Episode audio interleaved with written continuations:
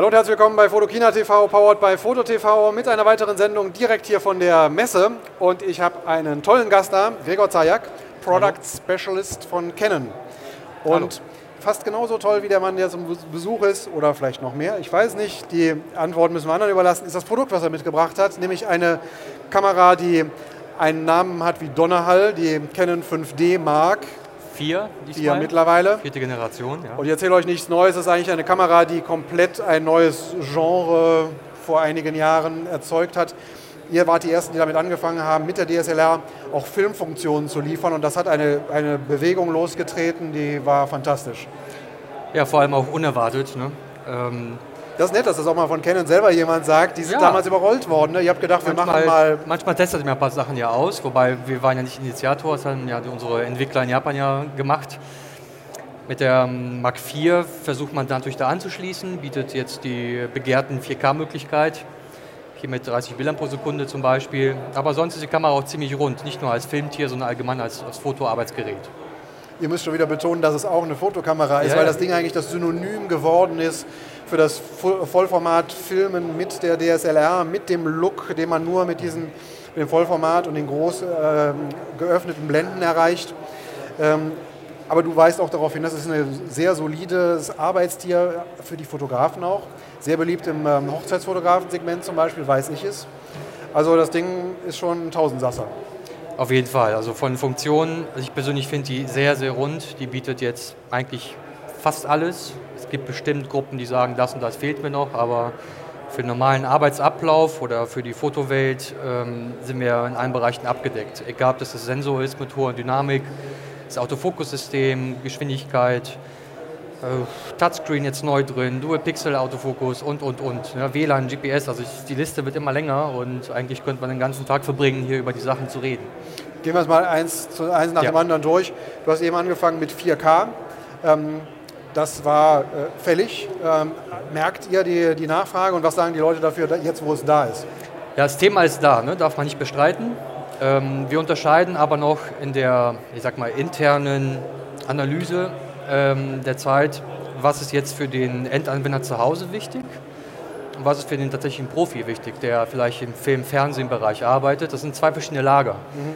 Viele gucken ja so, oh, die eine oder andere Produktion läuft in 4K, da muss ich auch 4K zu Hause haben. Wenn man aber jetzt zum Beispiel in so einen Markt reingeht und sich einen 65 Zoll UHD-Fernseher anguckt, ich glaube nicht, dass wir unterscheiden können aus einer 2 Meter Entfernung, ob das jetzt ein gutes HD-Material ist oder auch ein gutes 4K-Material. ne, man muss ja eigentlich das Wiedergabemedium viermal so groß machen oder näher drankommen, was beim Fernsehen wieder komisch ist. Was natürlich 4K bietet, ist die Möglichkeit, Bildausschnitte zu machen für ein HD-Ergebnis oder digitale Stabilisierung oder andere Funktionen, Schwenk im Video oder zum Beispiel auch ein Bild rauszuziehen. Das sind ja aus 4K sind es bei uns 8,8 Megapixel als JPEG dann. Das sind natürlich Nebenfunktionen, die mit entstehen, die nicht unwichtig sind, die hier und da an Bedeutung gewinnen, vor allem wenn es nur für den Online-Content irgendwie ist. Ähm, aber trotzdem ist ein Profi 4K eine ganz andere Szene als ähm, das System. Okay, gut. Dann hattest du erwähnt äh, GPS. Hm? Super praktische Funktion, dass man später noch weiß, wo sind die Bilder gemacht worden. War fällig und ist jetzt drin. Was sagt die Community dazu? Sind die happy? Ja, finde es top. Also erstes Feedback, was ich von ein paar Hochzeitsfotografen mitbekommen habe, toll. Also auch mit zwei Kameras schon unterwegs. Abgleich, man kennt es vielleicht, man macht in zwei Kameras gleichzeitig irgendwas und dann reicht schon, wenn drei, vier Sekunden Unterschied da sind in den Bildern und dann ist die Sortierung aber mal mühsam. Welches Bild wurde jetzt wann gemacht, vor allem wenn man mit zwei Kameras parallel arbeitet. Ähm, ansonsten natürlich direktes Tagging in die Bilder rein, in JPEGs und in RAWs. Man kann auch die Funktion natürlich auch abschalten. Es gibt auch zwei Modi, die eine ist stromsparender als die andere, braucht dann ein bisschen längere Anlaufzeit, äh, also so 30, 40 Sekunden, die andere ist ziemlich schnell dann da. Das sind äh, Funktionen, die spezifisch sind, die man gerne benutzt, die aber nicht immer gebraucht werden, aber was man immer braucht, ist Geschwindigkeit. Genau, haben wir. Äh, Serienbild, wenn man es braucht, auch hier 7 Bilder pro Sekunde, auch mit nachführenden Autofokus. Ähm, der Puffer, den schreiben wir in technischen Daten ungefähr bei 21 RAW-Daten an. Das sind aber die Mindestangaben von uns. Also im Schnitt fährt man so mit 36 bis 40 RAWs in Reihe. Das sollte für die Normalsequenz für jeden reichen. Ähm, Im JPEG geht das Ganze länger, weil natürlich die Datenmenge geringer ist. Und ähm, wenn man es ins Live-Bild umschaltet, haben wir bei der Kamera jetzt neu durch diesen Dual-Pixel-Autofokus, der verbaut ist, die Möglichkeit auch im Live-Bild Servo-AF zu betreiben. Da geht zwar die Leistung so auf 4,3 Bilder pro Sekunde runter, äh, aber dafür auch ziemlich lang kontinuierlich und ich sehe natürlich sofort im Display, was los ist, ne, im Vergleich zu normalen Sucherarbeiten. Also man hat die Wahl, so oder so zu arbeiten und durch den Betrieb im Touchscreen habe ich den Vorteil, ich kann relativ schnell mit den Fingern auch sagen, wo soll der Fokus jetzt neu liegen. Also während des Arbeitens tippe ich einfach neu an, ähm, statt mit Joystick oder Daumenrad im normalen Sucherbetrieb es zu wechseln. Also auch hier relativ flexibel, je nachdem wer wie arbeitet, Möglichkeiten gibt es. Du hast gerade eben ein äh, Thema schon gestriffen, Dual Pixel, was als ich es äh, vor einigen Wochen gele gelesen habe, als die Kamera rauskam, gedacht so, wow, das ist jetzt irgendwie eine ganz neue Welt. Erklär mal, was Dual Pixel bedeutet, gleich zwei verschiedene Sachen. Ja, also generell haben wir diesen Dual Pixel AF Sensor. Vom Prinzip her muss man sich das vorstellen, dass eine Fotodiode innen drin auf zwei geteilt wird. Heißt aber nicht, dass wir jetzt 60 Megapixel haben, also 30 sind 30 Millionen äh, Pixel verbaut. Aber man kann per Elektronik eine Hälfte anders schalten, äh, als man die gerade für die Aufnahme braucht, sodass wir die andere Hälfte des äh, Pixels als Informationsflut haben. Erstmalig für Autofokus kennen wir das 70D, da kam es äh, erstmalig raus, dann wurde die 80D mit verbesserten Funktionen rausgeholt, aber auch ein paar andere Kam Kameras haben es mittlerweile auch. Und das ist die Fotofunktion oder auch für die Videofunktionalität, um sanfte Schärfeführung zu gewährleisten, die ich auch in der Geschwindigkeit einstellen kann, um einfach mal eine Phasenmessmethode im Fokus zu haben. Also ähnlich wie bei Sucher, nur rein elektronisch.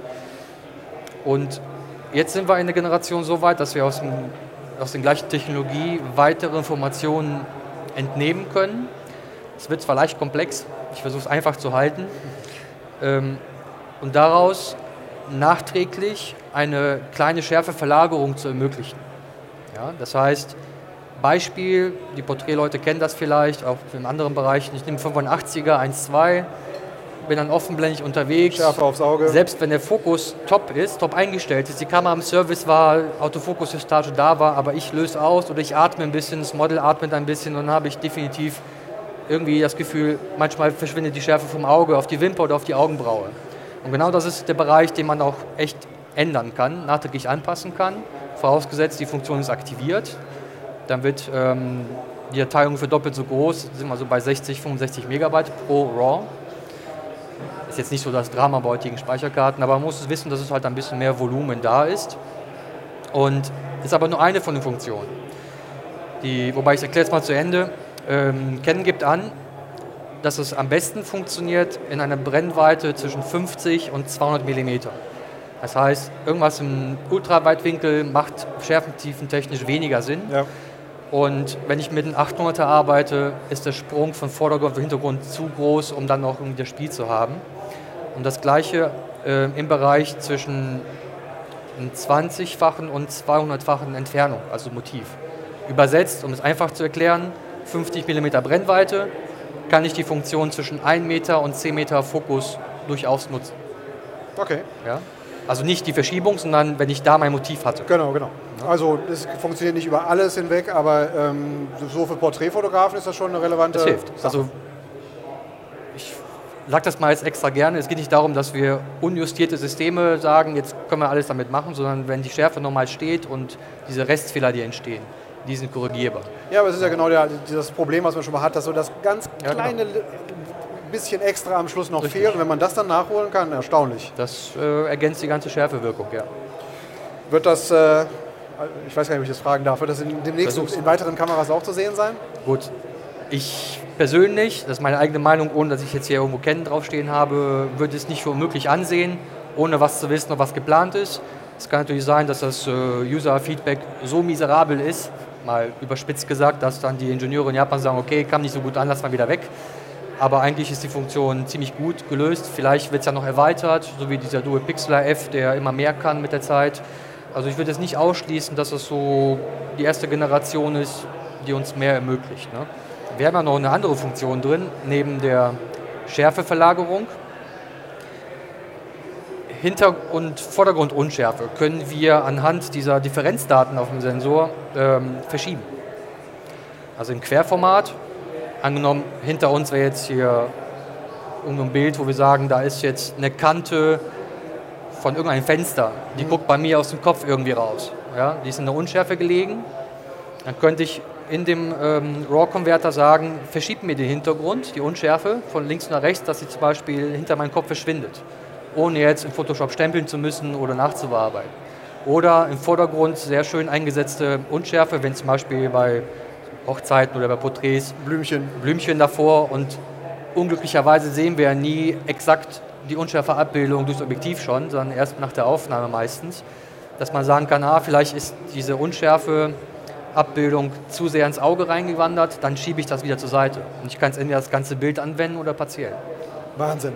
Ja. Also immer wieder interessant, dass, dass man noch auf solche Sachen kommt, äh, mit denen man wirklich keiner gerechnet hätte. Man hat es ja damals von der Lichtfeldfotografie gesehen, ähm, da wurde das Thema schon viel diskutiert. Die Leute wollten es eigentlich haben, aber damals war diese Kameratechnik einfach noch nicht so von der Auflösung und jetzt ist es dann hier in so einem Boliden mit drin. Genau, da würde ich aber gerne einhaken. Ähm, es ist kein Lytro. Ne? Keine, es ist keine Lichtfeldfotografie, das habe ich schon genau. verstanden. Aber das, das Funktionsprinzip, das wollten ja damals alle haben, haben aber gesagt, ja, mit der Lytro kommen wir noch nicht so ganz klar. Und dass man jetzt so in die Richtung hier auch geht. Richtig. Spannend. Vor allem mit Blitz einwendbar. Es ist ein Foto, ein RAW-Bild, volle Auflösung, also ohne Kompromisse. Super, vielen herzlichen Dank, dass du da warst. Viel Erfolg mit, der, mit der Kamera. Die kannst du mir da lassen, ne? Ja, okay, dann. Okay. Wir müssen leider hier Schluss machen. Wir sehen uns wieder mit einer weiteren Sendung. Es gibt noch eine weitere Canon-Sendung. Da kommt der Kollege von dir gleich vorbei. Guido. Schaltet wieder ein in ungefähr einer halben, dreiviertel Stunde. Bis dann. Tschüss. Tschüss.